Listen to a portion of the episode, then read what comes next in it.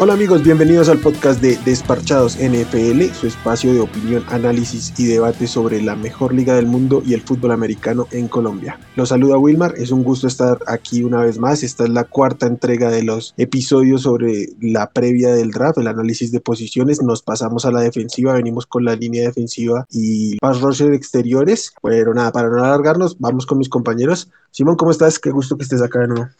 ¿Qué tal, Wilmar? ¿Qué tal, desparchados muchachos? ¿Cómo vamos? ¿Cómo van todos los que nos escuchan? Espero que interesados ahorita en conocer un poco más sobre los linieros defensivos, que es el tema de hoy. Y no, por acá, como siempre, contentos de, hablar de la NFL.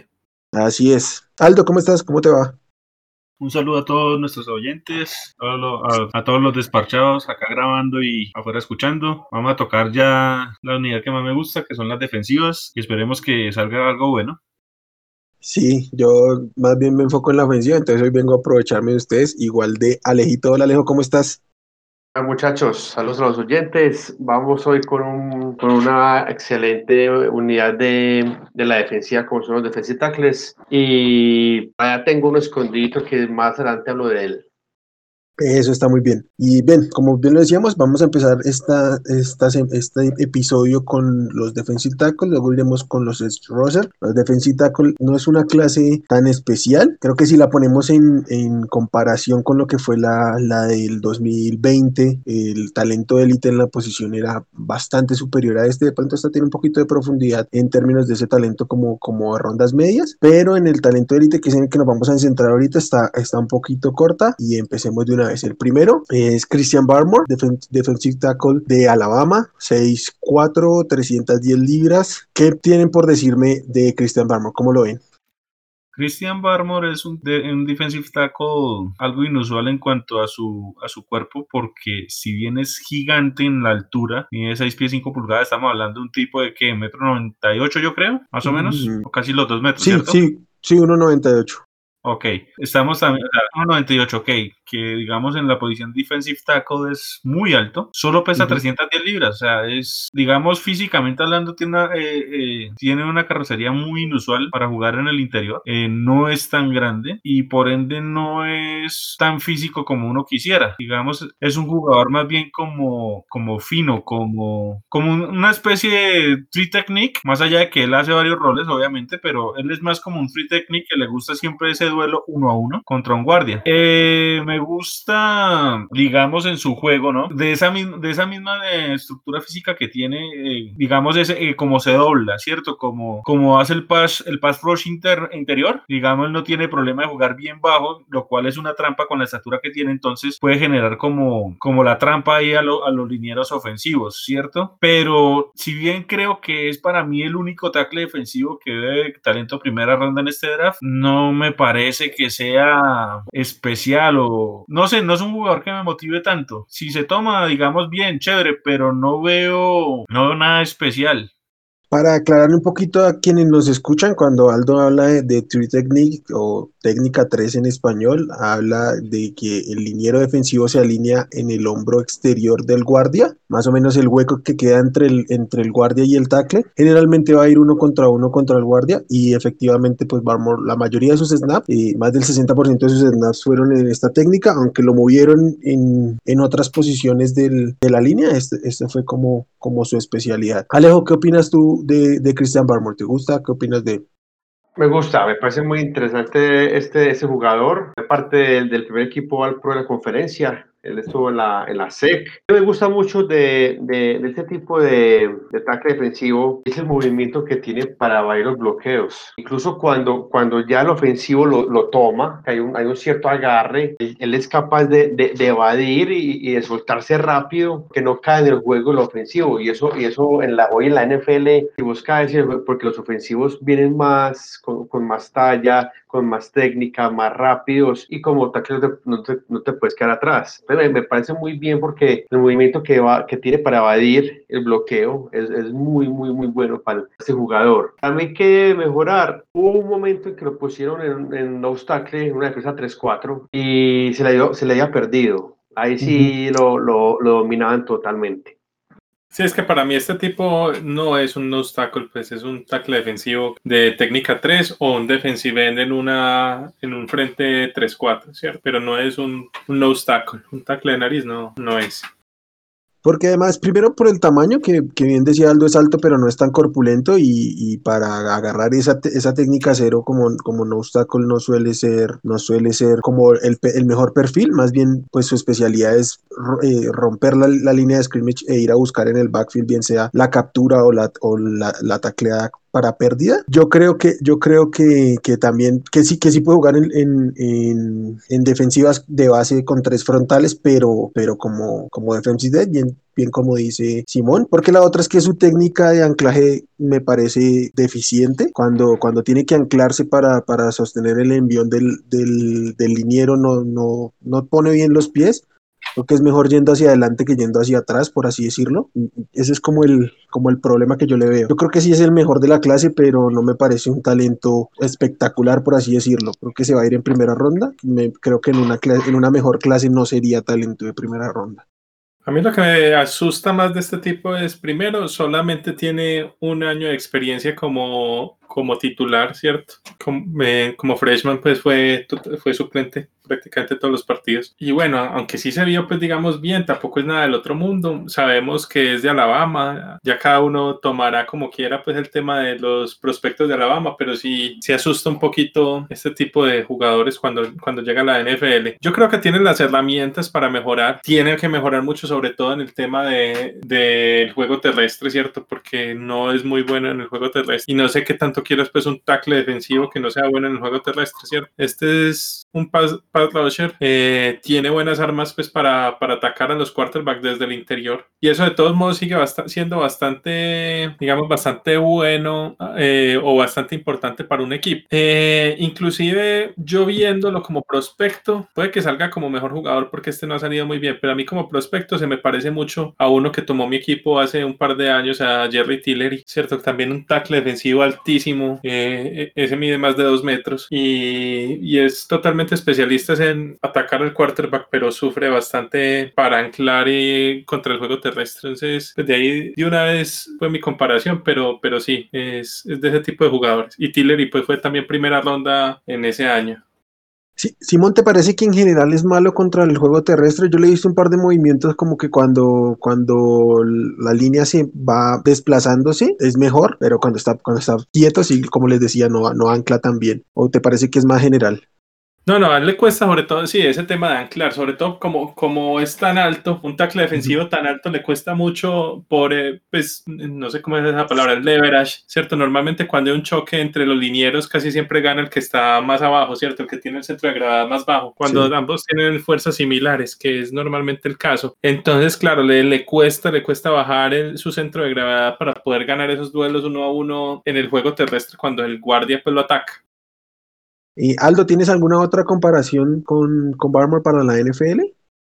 Eh, un tackle que alguna vez tuvimos en Tampa, que no es tan alto, pero sí es alto y físicamente también como que le faltaba, me parece mucho a Joram McCoy, porque es más pass rusher que otra cosa, pero es demasiado inestable, o sea, el, el tema del equilibrio de él es nefasto, entonces yo creo que puede ser fácilmente dominado por los guardias, entonces yo creo que es por ahí.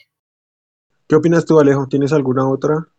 Eh, de Barmore, no, comparación no, no, no tengo, no tengo pues muy, muy claro él. Aquí sí me, me gustaría pues aclarar que el, bueno, aclarar no, un punto de vista pues de, de, un fanático más. A mí él está muy, muy lejos en la, en la, en la primera ronda. Es de los últimos picks de la primera ronda. Sí, creo, creo que, no, no sé si alguien piensa distinto, yo creo que es primera ronda, pero fuera del top 25, diría yo. Yo tengo una comparación, es un poquito extraña porque no, no juegan lo mismo, es un defensive end que es Joral Casey, estuvo en los Titans y en, y en, Denver, pero él es defensive end de tres frontales. Yo, yo creo que por estos problemas que hablamos de anclar y del juego terrestre, Barmore va a terminar jugando más en este perfil. Entonces también va a depender de qué, de qué coordinador defensivo esté Pase, pasemos al siguiente. Voy a tratar de pronunciarlo correctamente. Si alguien sabe más que yo, pues me disculpa. Yo les dejo esa pronunciación de ese y el que sigue, se las dejo a ustedes porque no me le mido.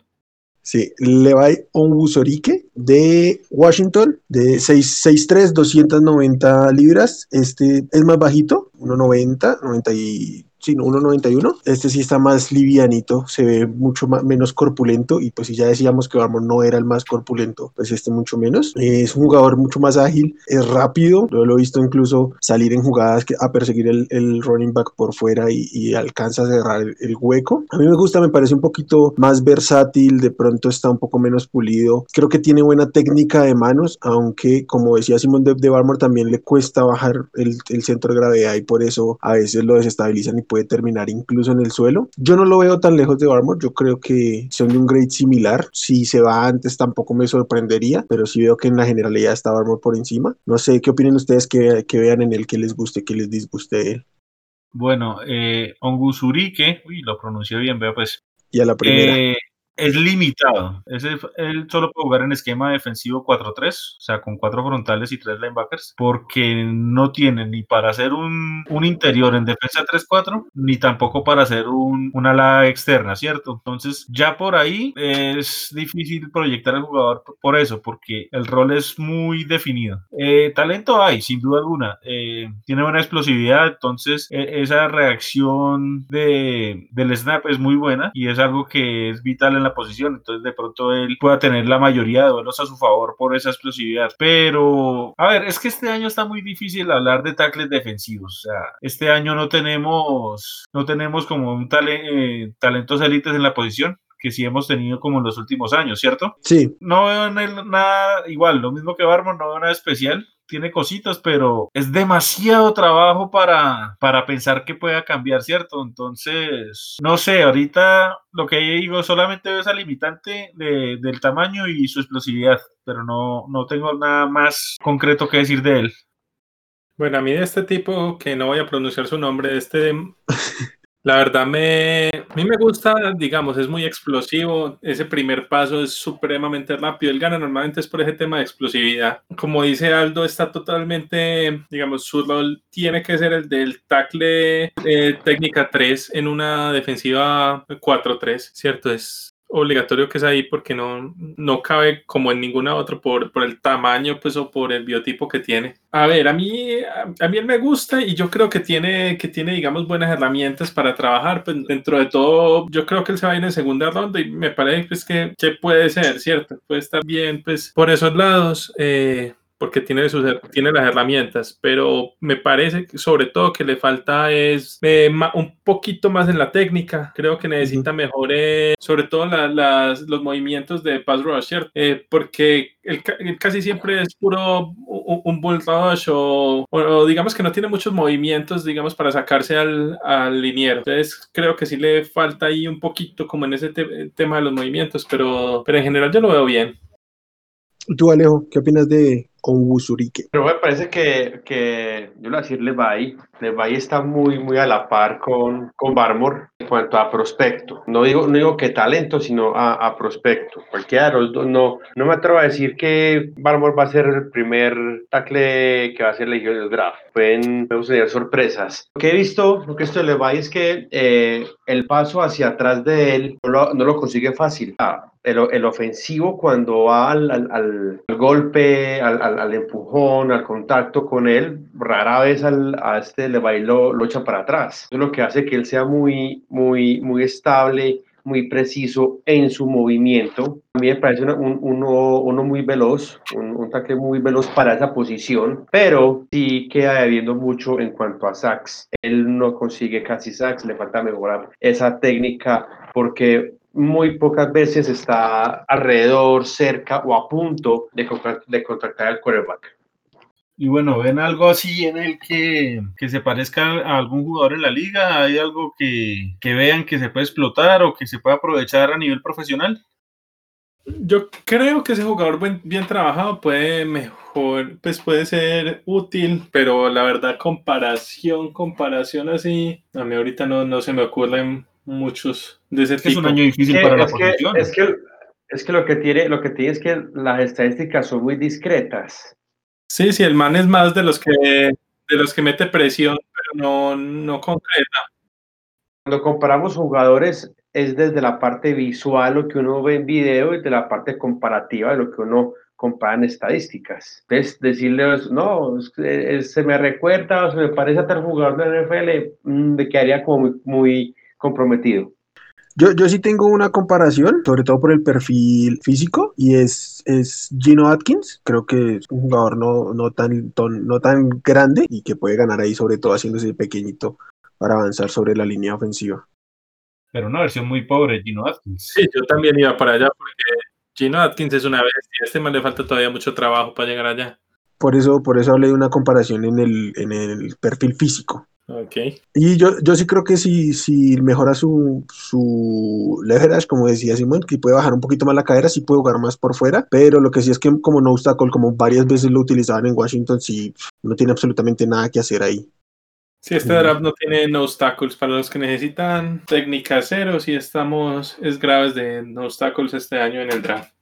Sí, esos, de esos este, grandotes, yo, pues yo no veo al menos, a menos de que se saquen por ahí uno, quién sabe de dónde. Bueno, eh, Aldo, ¿tienes, tú tienes otro, otro prospecto sobre el cual comentarnos un poco más profundo. Deseo la palabra para que bien puedas. Algo que me dio vi porque, o sea, perdón si insisto demasiado, es que es muy difícil encontrar prospectos llamativos en la posición de tackle defensivo. Y es otro impronunciable, o sea, si el anterior lo llamábamos Levi, a este llamémoslo Osa, porque el apellido es Odigisuwa. Yo quiero ver cómo lo van a pronunciar en las transmisiones a este muchacho, pero bueno. A ver, este muchacho es de UCLA, otra vez eh, pequeñito, solo mide 6'2 y pesa 279 libras, o sea, es muy ligero. Este de pronto sí pueda llegar a, a usarse como, como ala defensiva en un esquema 3-4, podría llegar a serlo, ¿cierto? Pero, pero es difícil, porque no es tan rápido como uno quisiera, o sea, es, es ágil, man, no es rápido. Entonces, si él va a jugar con tanto espacio en una 3-4, no lo veo ahí. Esto, mucho que decir, nada, o sea, es un jugador explosivo, eso sí, a, distancias cortas sí puede ganar los duelos, entonces, al igual que el otro impronunciable, nada, explosividad y tratar de ganar el duelo lo más rápido posible en la trinchera, es lo que tiene ahí. Pero no más, pero de pronto es como de lo más que puede llegar a destacar para este draft. Bueno, eh, sí, no es, una, no es una clase tan élite, eh, sí, en, el segundo nivel hay como varios nombres, pero bueno, pasemos a lo siguiente, que son los edge rushers. Aquí metemos entre defensive end y offensive linebackers, mm, dependiendo de los esquemas y ya ahora cada vez es menos como sesgado este tema que tiene que ser uno u otro esquema. Vamos a empezar, yo voy a empezar con el que para mí es el, el, el uno, ya ustedes me dicen si coinciden o no, pero... A ver, porque hay varios que, que están disputando el número uno, ¿cierto? Eh, Exacto. Y eso que hay muchas diferencias entre varios de los analistas. Yo, este por ejemplo, debo decir, debo decir que para mí el mejor no es el más talentoso. Ahí ya entran otras variantes, pero entonces para mí el mejor es, es Pay de Michigan, 6'4, que es 1.93 y 272 libras, que son 123 kilogramos, de su año senior. Este es un típico eh, bull rush que va al golpe, que gana por fuerza, es muy atlético, sí tiene buenos movimientos y sí baja un poco el cuerpo para tratar de darle la vuelta al, a los linieros, pero principalmente su mayor virtud es, la potencia física y la explosividad en el primer paso. Me, me, gusta que es versátil, sobre todo en estos esquemas de cuatro frontales, creo que puede jugar en cualquiera de las posiciones, bien sea por fuera o meterlo por dentro en jugadas de que está cantando el, el, el, pass rush, que es jugada de pase, entonces puede jugar por dentro para, para meter como formaciones especiales. No es tan productivo, generaba presiones, pero no era el más el, que más conseguía sacks. Su temporada que más consiguió sacks fueron cinco, en el resto tiene apenas dos sacks por temporada. Y creo que ese, pues claro, es, es una alerta roja para él. Pero me gusta porque ha ido mejorando y porque creo que es el que está más listo para ser titular desde el día uno en la NFL y que creo que puede jugar los tres downs a la defensiva. Es es, un edge para mantener en el, en campo, porque también se mueve bien contra la carrera. En, en, general creo que en la clase se mueven bien contra la carrera. A ver, yo no veo en Pay, ¿cómo lo dijera? Creo que para el físico que él tiene no es espectacular ni en velocidad ni en fuerza. Y si le sumamos que en cuanto a técnica es algo limitado, en el sentido que no tiene muchos movimientos para, para ganar el duelo, ¿cierto? Para mí es un, un prospecto difícil de analizar porque cuando uno ve el juego uno le ve como chispazos, ¿cierto? Pero no es constante, ¿cierto? La verdad a mí me cuesta visualizarlo. Eh, fuera una defensiva 4-3, no creo que le dé con las limitantes de movimientos para jugar en el espacio abierto que genera una defensiva 3-4. Entonces ya también por ahí me, me limita un poco como su... Yo, su yo creo que tendría que jugar por dentro. Si, si juegan 3-4 tendría que jugar por dentro porque en dos apoyos yo no lo veo. En- o sea, Pero tendría entonces esa limitante de movimientos le va a pesar. A ver, De, yo sé que voy a hecho, comparar estoy- a lo alto. Yo sé que voy a comparar a lo alto, ¿cierto? Que voy a hablar es de Sí. JJ Watt. Obviamente estamos hablando de un futuro Hall of Famer. Pero Sí. lo que hace que JJ Watt domine no es ni siquiera lo grande que es, ni, lo,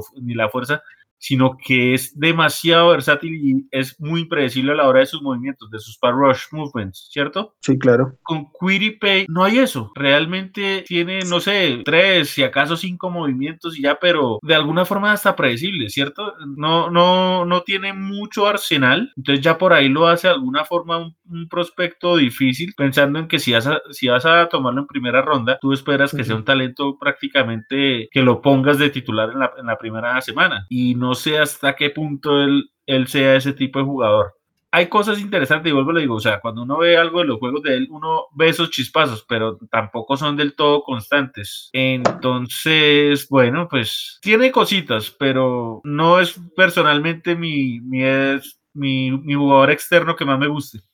De, de hecho, yo creo que por eso que dices que mm, su- él- no, no va a ser capaz de jugar en dos apoyos, yo estoy bastante seguro de eso. Yo creo que algunos equipos ni siquiera lo tienen en board por eso. Sí, porque ustedes saben que hay equipos que se casan con un esquema y prefieren pasar de un jugador porque no se les acomoda el esquema. Sí, sí, Tú tampoco, para ti tampoco es el 2, el, el 1, ¿cierto, Simón? No, para mí tampoco el 1, inclusive tampoco el 2, para mí es el 3, pero, pero igual a mí me gusta, ¿cierto? Porque yo creo que para mí hay tres bastante buenos pass rusher. Este año no hay, diga- digamos, uno élite como fueron los años pasados los Bosa o, o Chase Young o uno de estos tipos, pues, súper dominantes. Pero yo creo que hay, hay, hay por lo menos, pues, hay varios que pueden ser excelentes pass se- secundarios o inclusive muy buenos eh, pass rushers primarios como tal, ¿cierto? En un equipo no élite, pues, de- al punto de, de estas otras bestias pues, que vimos los años anteriores, pero, pero sí hay ahí varios buenos. Para mí, los, los que te digo con tres primeros, terminando con Pay, eh, para mí son bastante buenos y todos ameritan picks en el top 20, creería yo. Entre el 10 y el 20 a- ameritan todos tres. Con el tema de, de Pay, bueno, él, él es súper explosivo. Me parece que, eh, bueno, sí, él, él trabaja en una defensa 4-3. Muchas veces lo ponían por dentro, incluso también en la 4-3, eh, como técnica 3. Ujú. Eh, eh, pero pues sí es más para jugar en el Edge eh, como tal. Es un jugador bastante rápido, le falta un poco de experiencia porque no tiene, no tiene muchos juegos, digamos, en, en su haber. Le falta producción, digamos, en su carrera apenas tiene 11, 11 sacks. Entonces En ahí cuatro sí- años. Exactamente, sí le falta un poco, pero, pero yo creo que la, la parte física como tal la tiene. Me parece que le falta más como experiencia, le falta, como decía Aldo, yo también veo que le falta mucho en el tema de los counters, ¿cierto? Él sí tiene un par de, de movimientos de pass rush, pero cuando el, cuando el liniero le logra controlar, digamos, su movimiento, él no tiene un counter para, para volver pues, a, a- continuar, ¿cierto? Él simplemente si le logran controlar su, su movimiento, ahí, ahí ya queda. Entonces, sí, yo creo que tiene, digamos, un cuadro atlético bastante bueno y que con trabajo puede llegar. Inclusive no me sorprendería si al final, pues, este Pay fuera el mejor de estos linieros o de estos Edge, pues, en, en cinco años, ¿cierto? Cuando volvamos, volviéramos a revisar. Pero a hoy sí me parece que le falta todavía, pues que está un poquito crudo, que tiene que trabajar un poco para, para poder rendir bien en la NFL. Y Alejo, ¿qué, qué opinas tú de él? Bueno, este man tiene, este Query Page tiene una combinación muy extraña a hacer pues, de defensive end. Que él, él es muy bueno defendiendo la carrera, que lateralmente, lateralmente se mueve muy bien. Que esos movimientos laterales individuales permiten que otro compañero llegue a la persecución o que él mismo también, también haga la, la, la tacleada. Lo importante te- tenerlo en cuenta también depende del esquema defensivo que lo quiera tener en, en su, en su equipo. Digo que es muy, es, es muy, es un mixto porque también como Paso, eh, como Pat destaca que tiene muy buena fuerza, agilidad y movimiento de manos. Se quita muy bien los bloqueadores. Antes de que, antes de que el liniero ofensivo lo, lo vaya a tocar, haga contacto con él, ya lo sobrepasó, él, él ya lo, él ya lo está dominando. Siempre va que primero tiene que contactar antes de que el ofensivo lo contacte a él. Eso, esos son dos, dos cosas positivas que, que tiene Curry Page. Yo no lo veo como titular. Yo no lo veo como titular por dos razones y él siempre destaca en, en línea recta.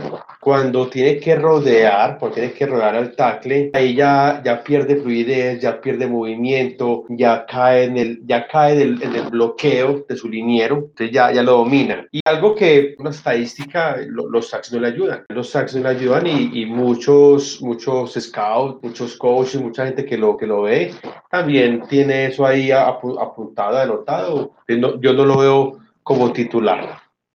Listo. ¿Tienen alguna comparación con los jugadores de la NFL? No, yo personalmente no. Yo sí. Sí, yo también tengo, dale Alejo.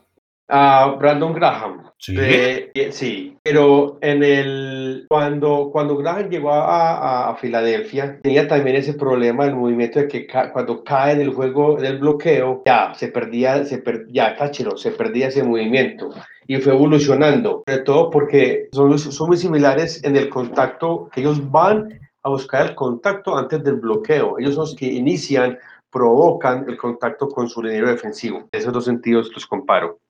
Curiosamente los dos son de la misma universidad, ¿no? De Michigan. Sí, Ok, a mí se me parece un poco a Everson Griffin, de mi, cuando estaba en Minnesota, pues no sé si todavía está en Minnesota, creo que ya no, pero, pero sí se me parece un poco a ese, a ese jugador. Yo lo veo, yo lo veo en, en de pronto en, en Chargers. Nah, Creo, No, mira que a mí, a mí también se me parece un poquito a, a Griffin y de hecho no me sorprendería verlo en, en Minnesota. Y la otra comparación que yo tenía era este defensivo en que jugó en los Lions y en los Seahawks, eh, Es- Ezekiel An- Ansa, creo que es, se pronuncia, sí, sí, eh, que Ansah. principalmente Mm. es, es un, bull, un bull rush, ¿sí? como ese perfil de potencia. Sí, sí, sí. Bueno, ¿quién tienen ustedes como el, como el uno? A ver.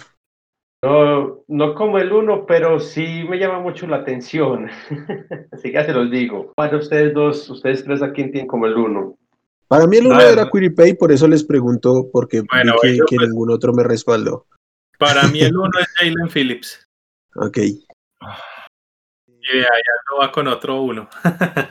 Voy, No, voy- no, no es tanto que vaya con un no, es que a ver, no, o sea, yo en, en esta posición no es que tenga un uno netamente definido, sino que va muy dependiendo el proyecto al jugador. A ver, coincido en, eh, a mí me gusta más Phillips, por ejemplo, que, que Pay, en el sentido que lo siento que está más listo para arrancar de inmediato, ¿cierto? Pero hay un jugador que yo de cariño le digo moneda al aire, porque puede ser cara o puede ser sello, eh, que es Gregory Rousseau, en el sentido de que puede llegar... Ay, Aldo. Estamos de No, es que- acuerdo con Ahí se cayó conmigo porque a mí. No, no, eh, en se lo voy a explicar así. Porque, o sea, es un, o sea, es un 50-50. Porque desde lo físico, si llega a ser bueno, puede ser un Jason Pierre-Paul, pero si es malo, puede ser un Dion Jordan. O sea, mire los extremos en los que estoy llegando, ¿cierto? Entonces, a ver, ustedes saben que en la NFL, cuando es el draft, muchos les llega esa, esa de alguna forma, prepotencia, decir, no, ese muchacho puede no tener eh, la técnica y todo, pero yo lo desarrollo, ¿cierto? Si, si uno va a jugar al científico loco, es muy probable, es muy probable que Russo sea el jugador como que me ofrezca más, más posibilidades de construir, ¿cierto? Entonces, no, no estoy diciendo que Russo sea el mejor, pero si hay un equipo que diga, venga, no me importa el tema de técnica y todo porque no hay mucho en él, ¿cierto? Pero quieran aprovechar esa, e- esa parte física, sería él. Pero vuelvo y digo, o sea, es una moneda al aire, es, es muy Pero yo volátil. estoy de acuerdo, yo sí, yo estoy de acuerdo con, con Aldo. Me, me, me parece muy interesante eh, Gregory Rousseau que Jalen Phillips. Por varias razones, por varias razones. Estamos, estamos hablando de que Gregory mide más de dos metros, Phillips mide 1,95. Esos 5, 6, esos 6 centímetros, esos 6 puntos algo de diferencia, hacen que, que, que Rousseau estorbe más al coreback, que lo le, estorba la visión, le estorba la mirada, alza las manos y, tiene, y, ya tienes un, un, bloqueo encima. Y que me, que me parece interesante, que he visto en los videos de, de Gregory Rousseau, que lo, lo sigo ya viendo hace, hace ya varios meses desde, desde Miami, partidos de Miami, que no soy sí, de, el más hincha de Miami, pero me gusta mucho la, la defensiva de esa universidad. Y es que aún, aún con el bloqueo, aún con, con, con contacto, aún ya el líder ofensivo lo tenga, entre comillas, dominado, no se queda quieto, él evade, él se agacha, él brinca, él hace las manos, o sea, él siempre busca una salida. Eso, y eso en la NFL es muy difícil de encontrar en un, en un jugador ya, ya con dos, tres años de recorrido en NFL. Entonces, sí me parece que Groby Russo es un, es un jugador que se puede moldear mucho al gusto de su, de su coach, la necesidad del equipo. Yo lo veo por encima de Jalen, Phillips. Yo lo, yo lo voy a... Perdón, interrumpo acá. Perdón, interrumpo acá, es que, a ver, y complementando un poco mi idea de lo que quieran hacer, si uno pone a, este muchacho, digamos, por ejemplo, con un Mike Zimmer que se pone algo creativo con sus alas defensivas y hemos visto sacar talento, es probable que se vea la parte buena de él. Y acabo de hacer, un, digamos, una locura, porque si bien hace poco eh, los Raiders tomaron a un ala defensiva que es Klein Ferrer, que no ha salido muy bueno, este tipo, este jugador tiene una cara de Raider que no puede con, o sea, casi para mí que es el, prospecto típico. Ojalá así, así sea, que así sea. Mire, y sería un fiasco completo allá. Yo sé que usted lo dice con esa malicia divisional y, lo entiendo, pero a mí me preocupa eso, o sea, porque yo digo, este jugador en un buen esquema o con un buen coach lo pueden desarrollar. O sea, por ejemplo, imagínense, no sé, Españolo, que fue el que desarrolló a Pierre Paul, ¿cierto? Ustedes se imaginan a, a, este man ruso explotando con, con lo que hizo Españolo en su momento. Podría llegar a ser peligroso, ¿no? Yo, yo, ya me di cuenta que aquí estamos dos para dos, entonces primero voy a describir para que no se nos pase el, el perfil atlético de, de, Rousseau, que como bien dicen es un man grandísimo, dos, dos metros, dos uno, que son 6'7", 6'7 en, en pies, 265 libras para 120 este, kilos, no jugó en 2020 por opt-out, por, por opt y le voy a dar la palabra a Simón porque yo sé que Simón va a venir con que le, que le conflictúa. Bueno, no, a mí, a ver, Russo no me gusta mucho, la verdad, lo tengo mucho más cerca de su otro compañero de Miami, de Quincy Roche, que de, que Jalen Phillips. Para mí no es talento top 5 en la posición, para mí yo no lo tomaría en primera ronda, ni siquiera al final de la primera ronda, ¿cierto? Inclusive lo dudaría en el inicio de la segunda ronda. Si me cae en segunda ronda, por ejemplo, preferiría otras cosas y eso que podría tomar un edge, pero preferiría otros jugadores. Eh, para mí tiene un, potencial de voz gigante, gigante este este ruso. Eh, para los que no saben, pues eh, eh, él inició solamente un año en, 2019. Tuvo, ese año tuvo 15.5 sacks y 19 tacleos para pérdida, ¿cierto? Fue el segundo en la nación solamente detrás de Chase Young. Entonces eso le pone un hype altísimo, altísimo, altísimo. Pero a mí, digamos, a ver, él, tampoco va a decir que es un mal jugador. A mí sí me parece que tiene buenas cosas. Por ejemplo, lo que más me gusta de él es el tema de los brazos. Tiene brazos de más de 34 pulgadas, ¿cierto? Es como de 34 y medio, algo así. Y eh, pues, esos brazos es una locura. Eso sí le permite, digamos, mucho separarse de, de, de, los linieros, pero, pero este jugador sí que está crudo, digamos, este jugador sí es no sé, a mí me parece que le falta, y además yo no le veo la explosividad que necesita un pass rusher, ¿cierto? En la NFL. También tiene, ya, ya tuvo una lesión seria, pues, de, de tobillo. Me parece que también necesita mejorar en el tema de los movimientos. A mí me parece que, y la mayoría de las veces que ganó fue justamente por el tema de los brazos, porque por los brazos sí era capaz de, de separarse, digamos, de, del tackle que lo estuviera cubriendo, y así fue, y así era como, como ganaba, digamos, en en ese año, pues que, hizo maravillas, pero, pero no sé, a mí, a mí la verdad que me parece que le faltan bastantes cosas físicas fuera pues de, del frame o del tamaño que tiene para, para ser un, un pass dominante. Yo no veo como mucho eso. No sé, Wilmar, ¿qué, ¿cómo lo tiene? Yo también debo decir que no estoy seguro si entra o no en el top 5. En este momento para mí lo pondría como el 5 de los edge rush. Este, este tipo parece hecho, hecho físicamente para ser un edge rush por su, por su perfil atlético en términos de la estatura y del peso, pero está súper biche. Su año productivo en 2019 es su único año de experiencia en la posición porque él fue reclutado como receptor o, o defensive back y pues como que alguien le vio el perfil y dijo no, póngalo por, a, a presionar. Además constantemente lo alinean eh, enfrentando a los linieros interiores. Cuando está en 1-1 contra el tackle, para mí lo superan constantemente. Además, no creo que es, vende mucho la jugada que llevan a la defensiva. El cuando es contra la carrera, el corredor lo manipula muy fácil para, para hacerlo voltear las caderas y que abra el espacio. Yo creo que por el perfil atlético, lo que ustedes dicen, sí, es un jugador con el cual pueden trabajar, pero a su costo de primera ronda alta, segunda, segunda temprana, este, yo, yo pasaría de él. Creo que sí tiene mucho potencial, pero el piso me parece prácticamente nulo. Yo no veo que, que para el cuerpo que tiene lo use de, buena, de una buena manera. Además, tuvo todo el año para preparar este, como su, su Pro Day, que creo que era su mejor presentación por este perfil atlético y fue bastante, bastante malo. Entonces yo sí estoy muy, muy atrás con él. Tengo, al menos claramente tengo cuatro jugadores por encima de él. Yo tengo cinco por encima de él, pero, pero sí.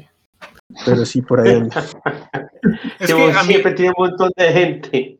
No, o sea, es que no, o sea, si es por, por prospectos listos, sí, o sea, él no está en el top 5. Lo que pasa es que el techo, si uno lo analiza, puede ser una cosa tremenda. O sea, por eso yo digo, es una moneda al aire. O sea, físicamente tiene para explotarle. Yo me pongo a compararlo y hay otro jugador que también es de este tipo de que tiene muchísimo potencial, que me imagino que vamos a hablar un poquito más adelante de él, ¿cierto? Que es eh, Owe, Jason Owe. Jason Owe. Para mí es algo similar y yo le doy mucho más potencial a Jason Owe, por decir algo. Entonces, si yo fuera a jugarle al potencial, me iría más con él. Ese es el problema, pues como que hay, hay otros que, que es más o menos así como de estos que, que si logran destapar el potencial, pues la van a romper, pero me parecen mejores. No sé, Wilmar, ¿qué dice ahí? No, yo, yo, entiendo, yo entiendo esto de que puede, puede, puede tener un techo muy alto. Lo que yo no veo es que tenga las herramientas para, para ejecutarlo. Yo estoy muy bajito con él. Yo creo que hay, hay, hay unos creo... mucho, mucho más listos y sí. mucho más seguros y que su techo si bien tal vez no es el mismo, tampoco está tan lejos en realidad. Yo creo que la liga también ha bajado un poquito con él. Yo ya creo que él no va a estar en primera ronda. Yo creo que él va a caer a segunda. Sí, de pronto yo, segunda liga, pero, pero sí, yo creo que él va a caer a segunda. Sí, yo creo también además porque creo que no, no creo, no, no espero ver cuatro Edge en la primera ronda. Yo incluso yo tomaría a Owe primero que Rousseau. Si digamos yo tuviera que tomar la decisión ahorita, precisamente sí. porque yo no veo que tenga el piso tan bajo que tiene Rousseau. Exacto, y tiene un potencial similar. Sí, no, y el potencial es similar, de hecho. Ahí hay algo que a mí sí me asusta con, con Owe y es que es muy liviano. O sea, a nivel profesional, él sí o sí tiene que meter más músculo porque él está apenas en 2.52 libras. O sea, dos libras más de lo que jugaba Ray Lewis en, en, en sus momentos. Bueno, pero ¿quieren que paguemos a Owe o seguimos con los otros dos que creo que hay otros dos más altos que él? Primero, primero la comparación, si tienen alguna comparación con, con Rousseau. Creo que, creo que Aldo lo alcanzó a nombrar, no, no, estoy seguro si escuché bien, pero alcanzaste a nombrar en algún momento a Randy Gregory. Para mí esa es la comparación de que tengo. No, yo no de, mencioné, ¿de quién? ¿De Rousseau? De Rousseau. Sí, cre creí no, que cuando, hablaste de Jean-Pierre Paul, como el techo, el que habías nombrado como bajo había sido a Gregory. No, el bajo era más de Dion Jordan, porque también era altísimo. Ah, Sí, yo tengo como ese perfil con, con, Randy Gregory, que puede ser cumplidor, pero este. Sí. Mira que mi Randy Gregory me cuadra más con, con Owe, porque no es tan alto y, o sea, digamos físicamente hablando son similares. De pronto Owe okay. creo que un poquito más, un poco más alto, y también son uh -huh. jugadores livianos, ¿cierto? Yo lo veo también por ahí. Simón, ¿tienes alguna comparación o?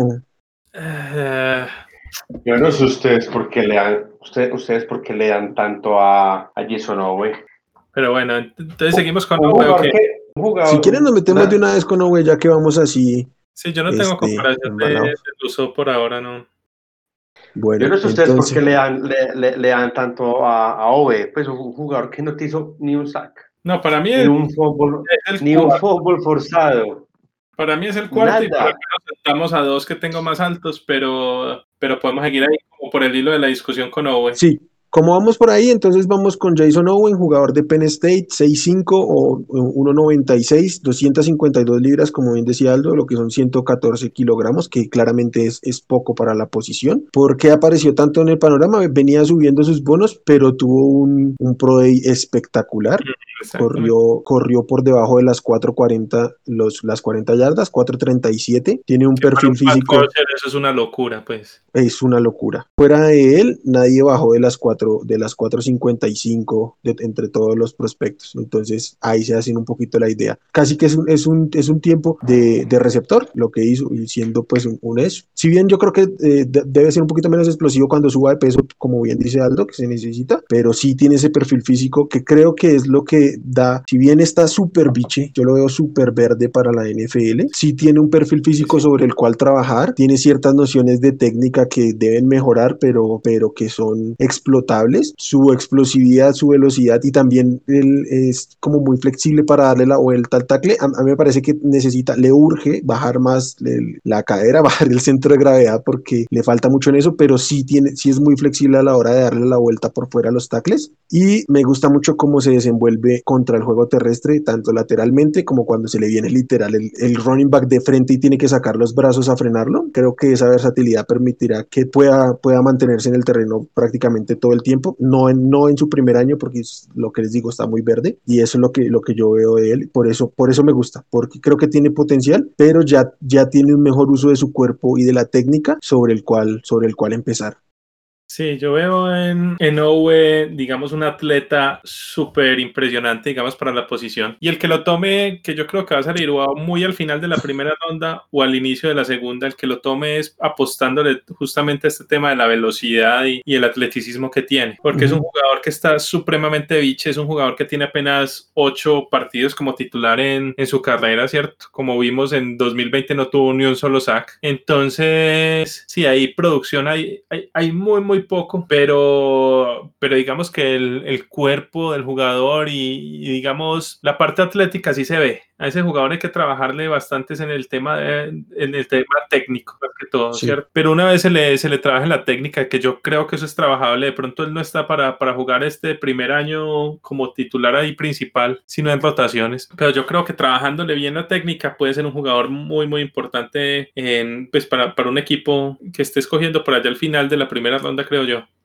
¿Qué no te gusta a ti, Alejo? Tú estás bajito con él, según veo, o, o qué Sí, yo soy, yo estoy, yo soy muy bajito con el hombre, porque, porque eso no ve, pues, ah, el, el, número no, no, no, me convence. Tiene muchas cualidades, sí, él, él tiene, vale, lo positivo y es que él tiene muy buen motor además aguanta, es aguantador, aguanta, aguanta, aguanta. Es muy bueno en el segundo esfuerzo, es muy bueno en el segundo esfuerzo, es muy versátil porque él puede trabajar 3-4 o 4-3, se acomoda en cualquiera de los, de los, dos esquemas. La producción del 2020 no le va a ayudar a cero sacks, no me, no me forzó fumbles, nada. Entonces eso eh, puede, puede tener un pro day muy bueno, pero ese 2020 que tuvo lo tiene que, no, no, sé cómo va a ser para, para convencer que sea un pick de segunda ronda.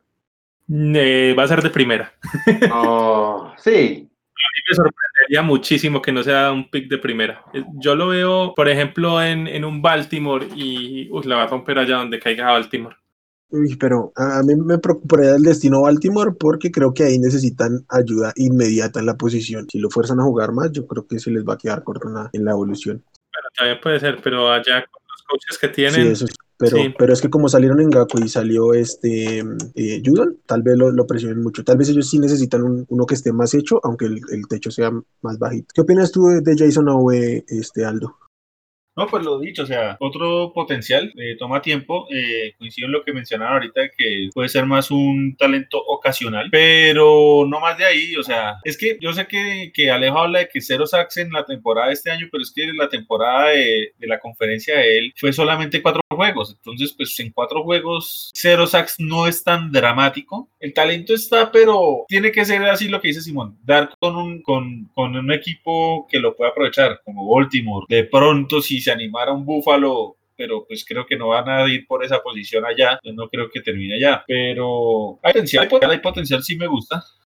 Yo tengo una comparación que a mí me gusta porque lo viví como, como jugador, que tenía ese potencial, que cuando llegó recién a la liga era para estar usándolo en situaciones específicas de pase y aprendiendo, pues eh, él explotó muy bien. No puedo garantizar que Owe vaya a explotar tal cual, pero es la que yo tengo y es con, con Shaquille Barrett, que yo lo vi así llegando Viche a Denver y se desarrolló bastante bien. Que salga o no, pues ya es un tema del proceso, pero esa es la comparación que yo tengo con él. Yo tengo otro jugador que se me parece más a Shaq Barrett, casi como tú lo viste en Denver, yo ahora lo estoy viendo en Tampa. Eh, pero bueno, terminemos este prospecto y ya les hablo de pronto de él, si me lo permiten. Sí, a mí también me gusta como Shaq Barrett y vemos que Barrett se demoró un poquito también para, para arrancar en Denver, ¿cierto? Los primeros años, dos años no, no tuvo muchísima producción y luego ya al final, pues digamos, de su contrato fue que, que empezó a explotar allá. Sí. es que Barrett creo que fue un drafted, ¿no? Eh, sí, Shaq Barrett fue un draft porque creo que fue en el mismo que seleccionamos a, ¿cómo se llama? A Sean Ray. No, a Ray. Ah, sí, a, que, a Sean Ray, sí, señor. ¿Qué? ¿Tienen algo más por decir o pasamos al siguiente prospecto? No, pues al siguiente, al que es mi primero. Al que es su primero, que yo, para mí, es el, el, ¿cómo se llama? El Edge más talentoso, pero el que tiene las, las red flags más grandes y es Jalen Phillips de Miami también. 6'5, que son 195 metros, 266 libras, 120 kilogramos. Es junior, Redshift Junior. Mm, pues que hablamos de él. Estuvo 22 meses sin jugar al fútbol americano, básicamente porque los médicos de UCLA, que fue la universidad que lo reclutó, de hecho, Jalen Phillips fue el, el, primer recluta de la nación en su, en su generación, en su, en su posición sufrió tres conmociones graves. Hay que decir que en, en el fútbol colegial no todas las conmociones se, se, declaran, entonces deben ser más las que tuvo. Y los médicos le dijeron que se retirara del, del, fútbol americano. Estuvo retirado este, 22 meses sin jugar, se dedicó a su profesión, a, estudió música, es cantante, productor. Pero entonces, no sé, este tipo puede estar a una conmoción de que se acabe su carrera. Y por eso, eso por eso a mí me a cuesta ver, ponerlo como uno. Pero es el, para mí es el más talentoso. Yo voy a ser muy rápido rápido acá en el sentido de que, a ver, si uno solo mirara de talento y todo, pues es muy probable que él sea el uno indiscutible. Pero uh -huh. el, tema, el tema de las lesiones de este muchacho es abrumador, o sea, ya, ya pasa cualquier límite. A mí me da mucho miedo tomarlo, más allá del talento. O sea, si yo tomo a este chico, lo tomo en la tercera ronda y por tenerlo ocasional y ya, porque me preocupa tomar un jugador que le pueda estar perjudicando por, por temas de salud.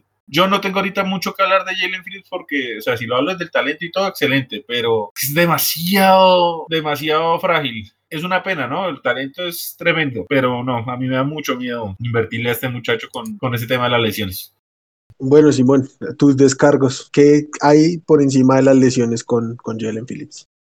No, por encima de las lesiones, porque digamos, él ha tenido varias lesiones, ha tenido lesiones de, de muñeca, lesiones de tobillo. Esas lesiones sí no fueron, no fueron graves. Digamos, no son graves. No. En realidad, la que de verdad preocupa sí son el tema de las conmociones, ¿cierto? Y sí habría que estudiar muy bien el, el, ese tema porque, porque sí, ya hemos visto jugadores que les ha acabado la carrera por el tema de las conmociones y, y él tan joven ya, ya, ya está, digamos, cerca, sí, puede estar a una o dos conmociones de, de colgar los guayos. Pero, pero como tal, fuera pues de, de esa parte que sí, obviamente sí es preocupante. Es un jugador fácilmente, para mí sin dudas, es el, el, el mejor pues de la, de la clase. Es un jugador súper, es muy, muy atlético, tuvo un excelente Pro Day también, mucho mejor que, que el de, que el de Russo, uh -huh. porque vemos pues, que son de la misma, de la misma universidad. Eh, tuvo también un excelente año el 2020, digamos, el 2020 no jugó Russo y, y el que lo reemplazó fue Phillips y tuvo también un excelente año, ¿cierto? Es muy rápido, digamos, eh, tiene muy buenos reflejos. Para mí es el que mejor maneja las manos en, en la, digamos, en esta clase, de esta camada, maneja súper bien la, las manos, es, eh, tiene buenos counters o puede quitarse, digamos, bien los, los, bloqueos. Es bueno también para, para el juego terrestre. De pronto le hace falta poquito, un poquito de velocidad, pero como les digo, como tiene tan buenos reflejos justo cuando sale el balón, él es de los primeros siempre que, que arranca y eso, y eso le ayuda bastante, digamos, para compensar un poquito esa, digamos, eso que le falta un poquito de velocidad. Eh, tiene mucha fuerza, eh, tanto en el tren superior como en el inferior. Eh, tiene buen, digamos, este, el bend, eh, ¿cierto? Que en el, cuando va atacando el quarterback, pues eh, tiene bastante bien el buen balance para, para inclinarse pase, ¿cierto? Y poder llegar a, al quarterback. Entonces, sí, a mí la verdad, como tal, la parte atlética es, y, técnica, me parece que es un jugador bastante completo y que, y que está listo, digamos, para, para entrar a un equipo y, y producir, siempre y cuando no, no tenga más conmociones cerebrales esa parte. listo está. Sí, la jodida. Listo está. Frente a eso sí creo que no hay muchas dudas. Sí, y ah, esa es la otra cosa, pues es el jugador que está más listo de la clase, porque todos los otros sí les falta, pues están un poquito más crudos. Y Alejo, ¿qué opinas tú de Jalen Phillips?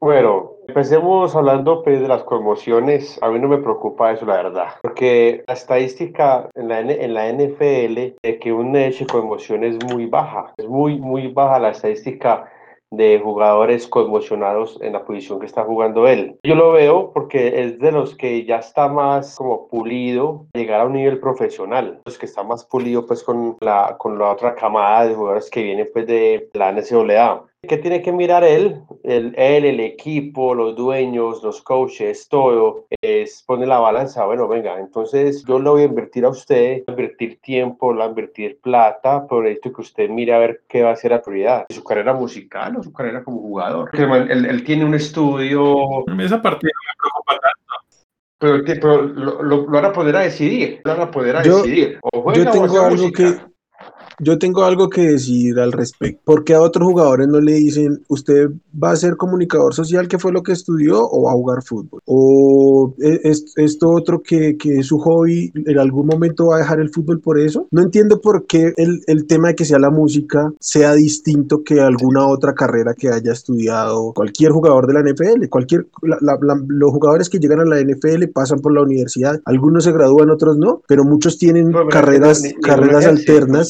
es que mira que ninguno ejerce antes de ser jugador.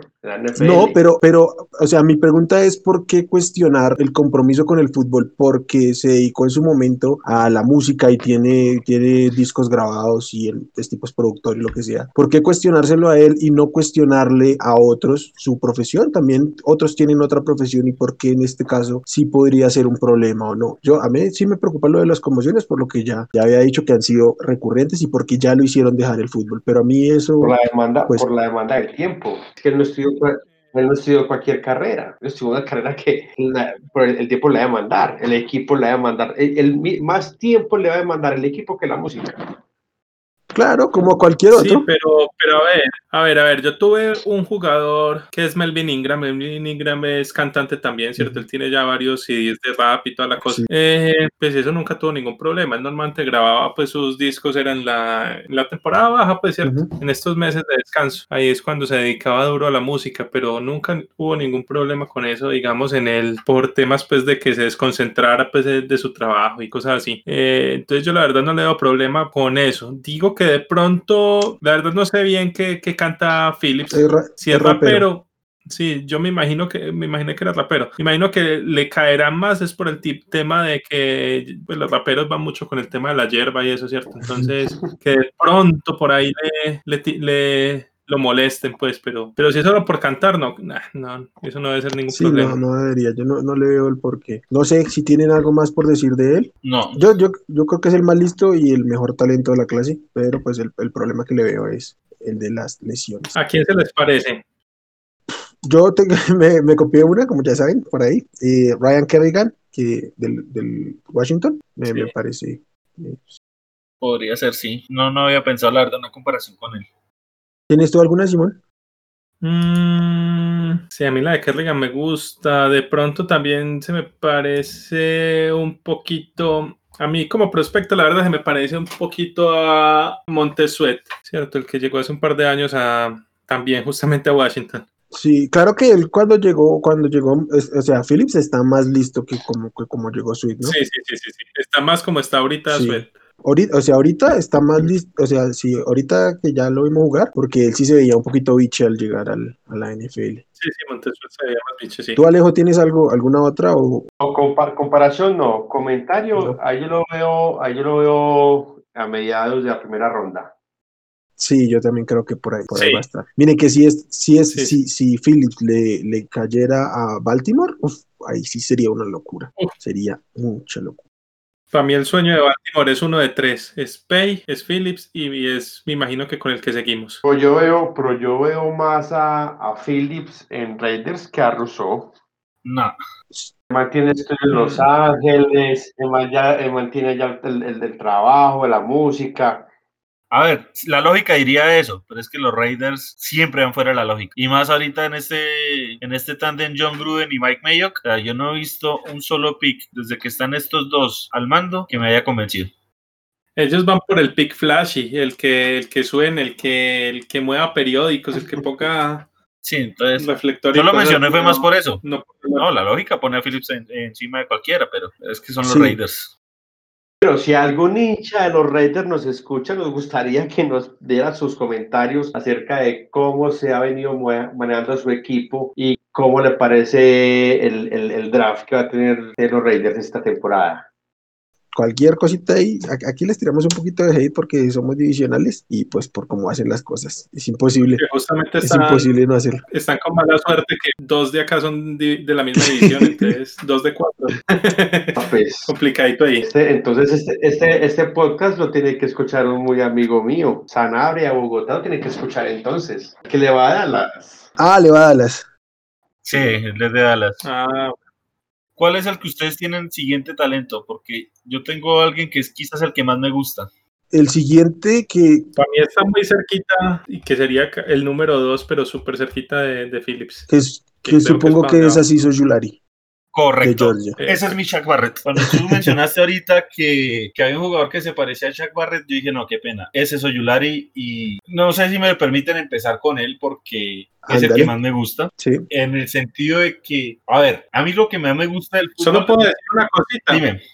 Una cosita corta antes de que, de que empiece. Qué asco esas defensivas 3-3-5 que, que juegan allá. En Georgia, sí. Qué porquería defensiva. Sí, sí, Pero bueno, a ver. yo cuando me hice fanático de los Bucks, evidentemente crecí viendo fue fútbol defensivo. Recién ahorita con Brady es que por fin tenemos un mariscal decente que asuman lo que hemos sufrido en la posición y por ende en las ofensivas, ¿cierto? Entonces yo he aprendido a valorar en las defensivas esa, esa mentalidad, ¿cierto? Esa de tener esos perros de presa, esos rabiosos y Oyulari me dice eso en los juegos, o sea, yo, yo veo ese man como jugar hasta con rabia, hermano. Y ya por ahí me encanta. El estilo de juego a mí sí se me hace idéntico a Shaq Barrett, porque físicamente es de alguna forma chico, ¿cierto? Sí, este muchacho pesa solo 240 libras, así que sin duda tiene que agregar algo de peso. No es tampoco tan alto, 6'3". La verdad, desea aún un poco más de en esa parte física. Entonces, si yo lo miro es igual que Barrett, no es muy alto, no es muy grande, pero es explosivo, es explosivo, perdón, y juega con rabia, juega con como si tuviera que probarle al mundo algo. Es, es, es impresionante la forma como juega, es, es de esos jugadores que tú quieres en el equipo equipo porque se le va a meter en la cabeza al rival, va a joder, va a pelear, va a fastidiar. Personalmente, a mí me encanta Yularis por eso, más que, o sea, desde lo físico y desde la técnica, probablemente hay otros mejores sin duda, pero a mí ese aspecto mental de Yulari lo que le vi, ¿no? No, vamos, no sabemos si de pronto a nivel pro eso pueda disminuir o cambiar, pero lo que yo vi me encanta es eso, es, la mentalidad, es, es el jugador que yo quisiera incluso, o sea, yo lo tengo que decir acá y sabiendo que Jason Pierre-Paul no es muy joven, que probablemente este sea su último año, yo tomaría a Yulari para que vaya aprendiendo detrás del calmado, ¿cierto? En un equipo que hoy por hoy no tiene necesidad de, de tomar ya un titular inmediato. A mí me encantaría tener a Yulari como ocasional, relevando a, a Barre o a JPP en los juegos y que vaya aprendiendo. Solo que te toca subir por ahí unos 8 picks, pero, pero sí. Tú también estás muy, muy arriba con él, ¿cierto, Simón? Sí, sí, a mí también me encanta. Y creo que puede ser el primer, el primer Edge. Sí, justamente por el, por el tema de las lesiones, pues de las conmociones de, de Philips. De Philips. A mí con Asiso Yulari, bueno, como decía, asqueroso pues el 335, sobre todo para uno evaluar un, un edge, porque ese frontal pues de, de Georgia pues no le hacía ningún favor nunca a un pass rusher, pues siempre tenían que pelear contra dos, contra dos linieros, prácticamente todas las jugadas. Entonces por ese lado pues sí ha sido un poquito complicado verlo y justamente eso le, le bajó, digamos, el número de sacks, pero yo creo que va a rendir mucho más ya cuando llegue la NFL y y, y ya tenga, digamos, unos, unos frontales más normalitos, ¿cierto? Eh, como dice Aldo, pues él, él, él, es, a pesar de que es bajito y de que es liviano, tiene unos brazos larguísimos, uh -huh. tiene brazos de 34 pulgadas y media y eso también le ayuda un montón, un montón. Hemos visto pues, que justamente para los linieros ofensivos y para los, y para los edge es importantísimo ese tema de la longitud de brazos y Ojulari tiene unos brazos bien, bien largos. Es súper rápido, es muy, es muy técnico. Tiene otro problemita pequeño y es que en 2018, 2017 tuvo, tuvo una rotura de ligamento cruzado, ¿cierto? Sí. Ya fue hace unos, unos, añitos, pues, pero, pero eso siempre, siempre molesta un poco, uh -huh. ¿cierto? Eh, pero, pero no, a mí, pues, la parte técnica también es súper, súper, súper bueno. Y creo que es otro que puede tranquilamente empezar a producir desde el día uno. Sí, yo creo que está, está listo. Yo estoy montado en que los, los tres están muy cerquita y están para producir. Primeros. Pero Creo que Oyulari, como les decía, siento que va a haber equipos que a los otros dos lo tengan fuera de su draft board por perfil y por los red flags de, de, Phillips y lo que sea. A mí me parece que de los tres Oyulari es el más versátil. Puede jugar este, de, defensive en, en, en, en tres, defensive, defensive en cuatro, eh, offense, uh, outside linebacker. Creo que tiene buenos movimientos. Me preocupa que a veces un poquito no, no, no aprovecha todos sus movimientos y se enfrasca en ganar por fuerza, aunque tiene buena técnica como como que se va con la terquedad de ganarle por fuerza y ahí ya, ya perdió. Me gusta mucho cómo juega contra la carrera porque si bien no es muy grande, esto que dicen del el tamaño de sus brazos le permite abrir los brazos para cerrar los huecos cuando, cuando identifica la carrera e identifica muy bien la carrera. Entonces yo sí creo que es el más versátil, creo que tal vez no es el más listo, pero está claramente listo para la, para la NFL y puede jugar en cualquier esquema. Donde lo pongan, yo creo que va a producir. Sí, perfecto. ¿Alguna comparación tiene ahí alguna con él? Yo por el tema de la versatilidad entiendo, entiendo la de la que pone eh, Aldo porque, porque Chuck también puede jugar en, en, dos o en tres apoyos. Yo tenía en la mira a, a Yannick Ngakwe por ese tema, aunque Yannick Ngakwe es un poquito más grande, sí, pero por el estilo, por el estilo, y yo lo veo ahí que digamos Ngakwe ha jugado, como les decía, en tres, en cuatro, por fuera. Sí, sí, para mí se parecía era ese a Ngakwe creo que con eso redondeamos los, los, prospectos sobre los cuales veníamos a hablar de Edge. Estuvo bastante movido, tenemos perspectivas muy distintas. Vamos a ver quién, quién atina más de aquí a unos tres o cuatro años, cómo les fue a cada uno de nuestros preferidos con sus carreras. Sí, solamente para mencionar un par de nombres no voy a ahondar en ellos, pero seguramente nombres que se van a ir por ahí en la segunda y por los lados con Rousseau. Eh, hay otro que, que, es Jason Owe de Penn State, ¿cierto? Yo creo que él también... Eh, perdón, Joe Tryon, perdón. Eh, Joe Tryon. De Washington. hablamos, de Joe Tryon, el de Washington, sí, sí, sí. sí. Eh, Boogie Basham, también a mí me gusta bastante Carlos Boogie Basham de Wake Forest. A mí Basham me encanta, me encanta. A mí me encanta Basham. Entonces es un prospecto que seguramente en segunda, tal vez caiga tercera, pero es un jugador que por lo menos, ese sí es un jugador que me encantaría, si llegara a caer a tercera, me encantaría. Sí, eh, le falta eh, un poquito eso sí de brazos, por eso yo, yo creo que por eso no ¿sí? puede estar más arriba, pero uf, tiene un, un gran potencial. Sí, exacto. Joseph Osai de, de, Texas por ahí también, también suena y bueno, hay varios nombres que pueden ser importantes. A, a, mí me intriga un poquito este Joshua Kaindo de Florida State. Tú le vas a Florida State, ¿cierto, sí. Aldo? Correcto. Tengo un serio problema con los prospectos de Florida State. Creo que pueden dar mucho, pero que son muy, muy mal utilizados en general. Pero entonces por eso me intriga. Si son, de, si son backs defensivos, de pronto no. Sí, sí no, en, la, en, los backs defensivos son muy buenos. De hecho, de, sí. de uno allá vamos a hablar en el próximo programa, pero no me quiero adelantar. Exacto. Lo que pasa es que con Florida State hay mucha incertidumbre porque desde que fue Jimbo Fisher de, de, head coach ha sido muy malo el equipo. Entonces, sí. El talento puede estar, pero no se explota. Eh, Kaindo, yo creo que bien utilizado y ahora sido hasta prospecto de primera ronda, pero no fue bien utilizado y personalmente le hicimos mucho daño al chico.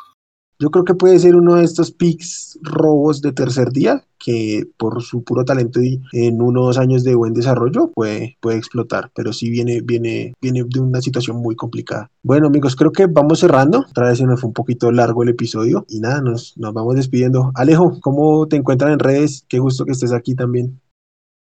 Pero me encuentran como Alejo del CM. Vamos a estar compartiendo esta semana noticias y datos de los Eagles, más que todo, y la conferencia pues en, en Twitter. Simón, qué gusto.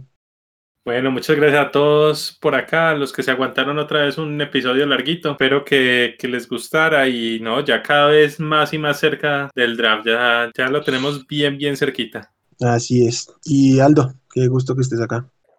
Bueno, muchachos, muchas gracias a todos por este programa. Eh, en Twitter me pueden encontrar como arroba aldobooks. Nuestro próximo programa ya sería el cierre de prospectos y ya tendremos una edición especial en donde miraremos ya cerca al draft cómo serían esas proyecciones. Vamos a hacer como una competencia acá entre nosotros. Vamos a ver quién es el que más aciertos tiene. Así es. También vamos a abrir la convocatoria a ver si alguno se quiere sumar al jueguito. Estaría bien por ahí para interactuar con quienes nos siguen. Le, a Simón lo encuentran en Twitter como arroba suribepe, que se le pasó decirnos. Y a mí, Wilbar, me consiguen como arroba wchavico. Las más importantes pues, son las redes del, del podcast, arroba desparchados NFL también en Twitter. Activen ahí las notificaciones, igual en las plataformas de podcast que nos escuchen para que estén ahí constantemente informados de cuando tengamos un nuevo episodio. Mm, es un gusto estar acá. Se sigue disfrutando este tema del draft. Todos lo vivimos con mucha pasión y con, con mucho gusto. Y pues nada, un, un saludo a todos los que nos escuchan, a todos los desparchados. Que tengan una feliz tarde, día o noche según nos escuchen. Y adiós.